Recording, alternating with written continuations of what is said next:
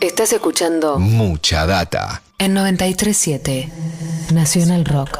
su poética, en el desarrollo verbal que explicitan y en la temática. Eh, bueno, yo les iba a contar mucho acerca de esta letra que me parece muy interesante y que es uno de esos ejemplos que la música misma, la puesta en escena de la teoría, es un ejemplo de aquello que quieren demostrar. Así que en estos casos que el arte se defienda por sí mismo, le damos la bienvenida al grupo Los Extremistas y con mucha, muchísima atención escuchamos su mensaje.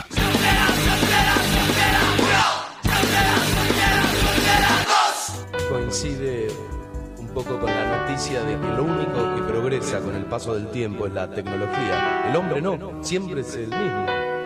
Bueno,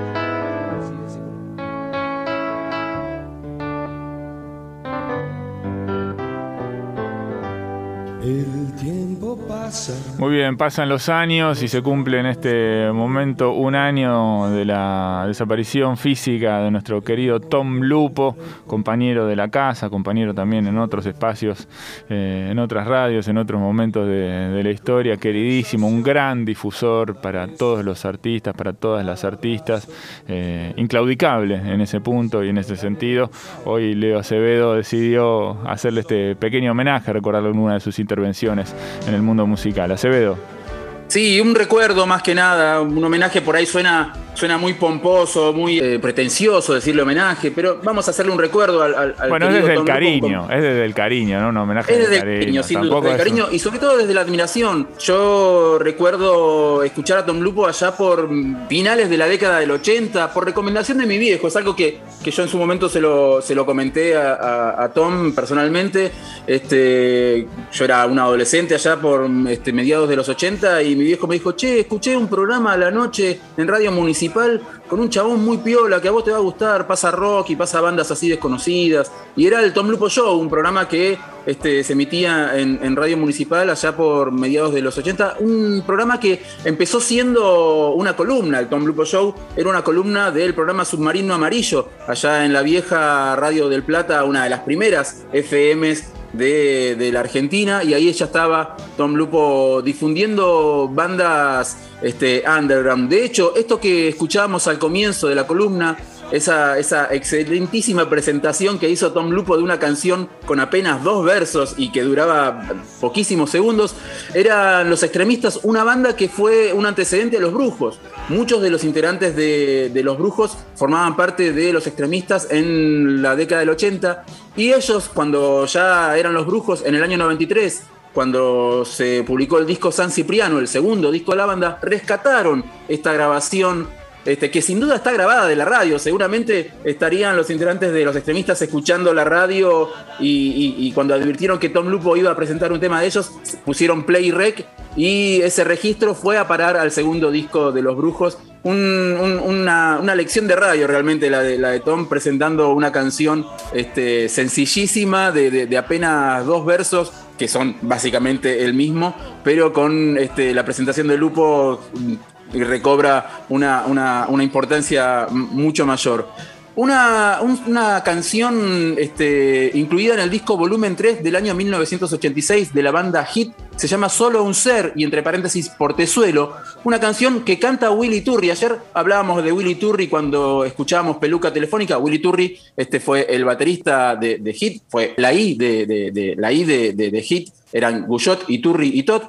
Esta canción se llama Solo un Ser y la letra fue escrita por Tom Lupo y el que toca el bombo, porque es una canción que tiene una, una- un aire así medio folclórico, no es casualidad, ya que el, volumen 3 de Hit fue producido por Gustavo, Gustavo Santolaya, un tipo que siempre este, mezcló elementos de folclore en discos de rock. Escuchemos solo un ser portezuelo de Hit del disco volumen 3 con letra de Tom Lupo.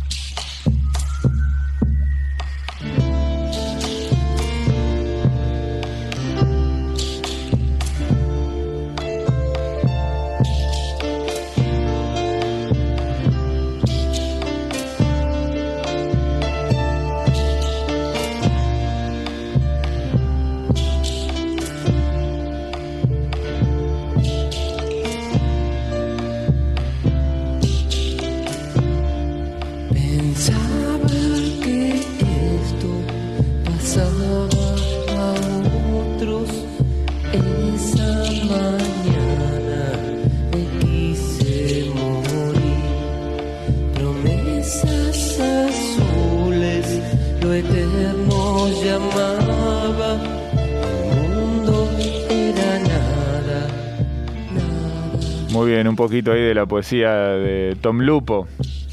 Carlos Galanternic, ¿no? Eh, Carl- Carlos Luis Galanternic, claro, así era su nombre verdadero. Él nació en la provincia del Chaco en el año 45 y se vino desde muy chiquito para la ciudad de Buenos Aires. Tengo entendido que volvió por primera vez después de muchísimo tiempo a, Charata eh, en el marco de un ciclo que había organizado el Ministerio de Cultura de la Nación que se llamaba este, algo así como Cafés Culturales. Este, y él recién ahí, este, hace apenas 10 años más o menos, volvió a su charata natal después de mucho tiempo y este, era muy, muy divertido verlo en esos días porque estaba realmente entre entusiasmado y preocupado por saber que iba, que iba a encontrarse eh, en, en ese pueblo en el que había nacido hacía tanto tiempo y que, al que nunca había vuelto. Qué raro, ¿no? Eh, Tantos años, volver así.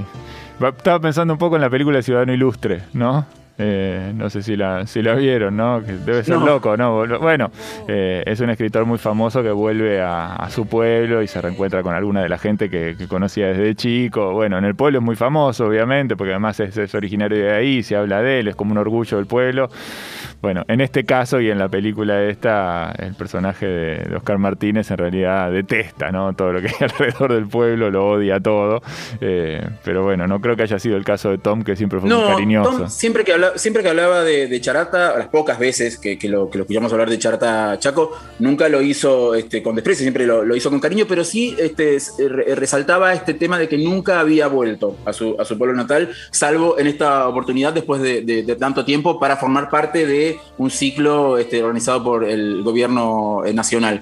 Para cerrar esta columna, decíamos que, que- Tom Lupo se encargó durante mucho tiempo, sobre todo a mediados de los 80, de difundir muchas bandas under. De hecho, él este, fue uno de los primeros en, pasar eh, canciones de Los Redondos, de Sumo, de Soda Stereo. Este, de hecho, la canción Persiana Americana de Soda Stereo surge de alguna manera este, a través de un concurso que organizó Tom Lupo en, la radio, un concurso en el que convocaban a, jóvenes letristas para que envíen su material, material que luego sería musicalizado por algunos, este, algunos este, músicos eh, locales.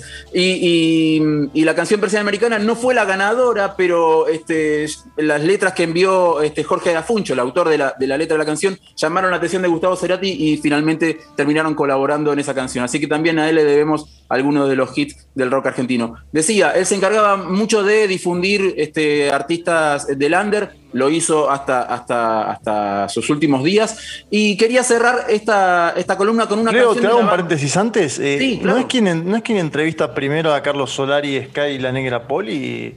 Él creo que Yo hace la primera nota, ¿eh?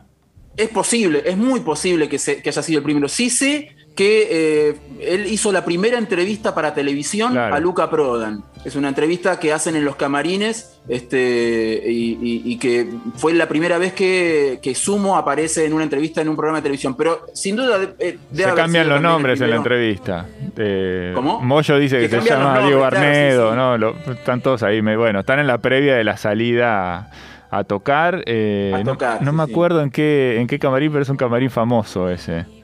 Ahora no me acuerdo. Yo no sé si no es el Cero, el Einstein o Cemento, pero Sí. es un lugar de- de- de- de- del under de aquellos años que sí, ellos intercambian los nombres, Petinato se niega a responder, solamente hace "Brrr" ante el micrófono y Luca Prodan este, aparece con, con una peluca, lo que le permite a, a- a Tom hacer un, un juego de palabras ahí este, con Luca, peluca y... En el Stud Free demás. En el Stud Free Free Porque me Ah, mirá, acordé porque claro. lo- está en el documental del Stud que salió hace poco de- del Topo. Totalmente, totalmente, sí, sí. Ahí también está el testimonio de Tom contando justamente que esa es la primera vez que los Sumo aparecen en un canal de televisión.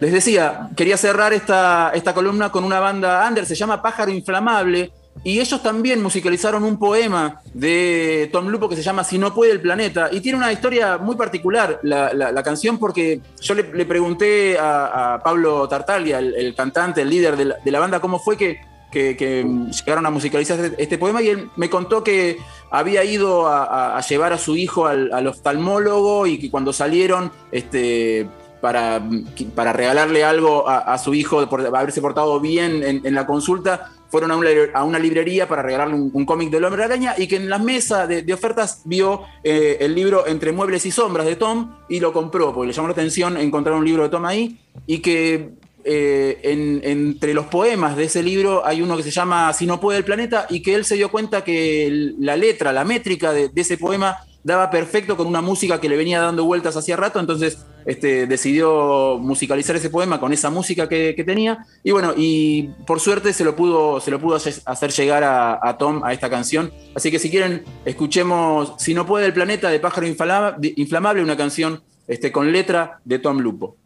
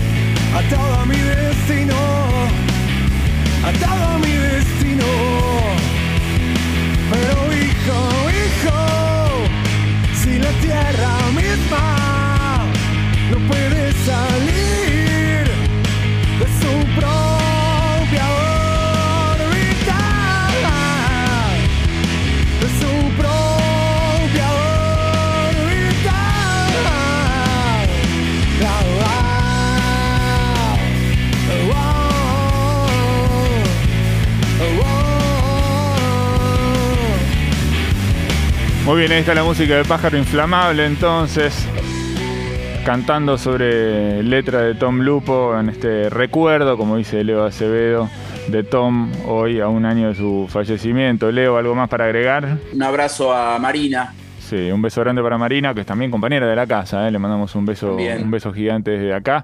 Seguimos adelante, 10.08, esto es mucha data en Nacional Rock.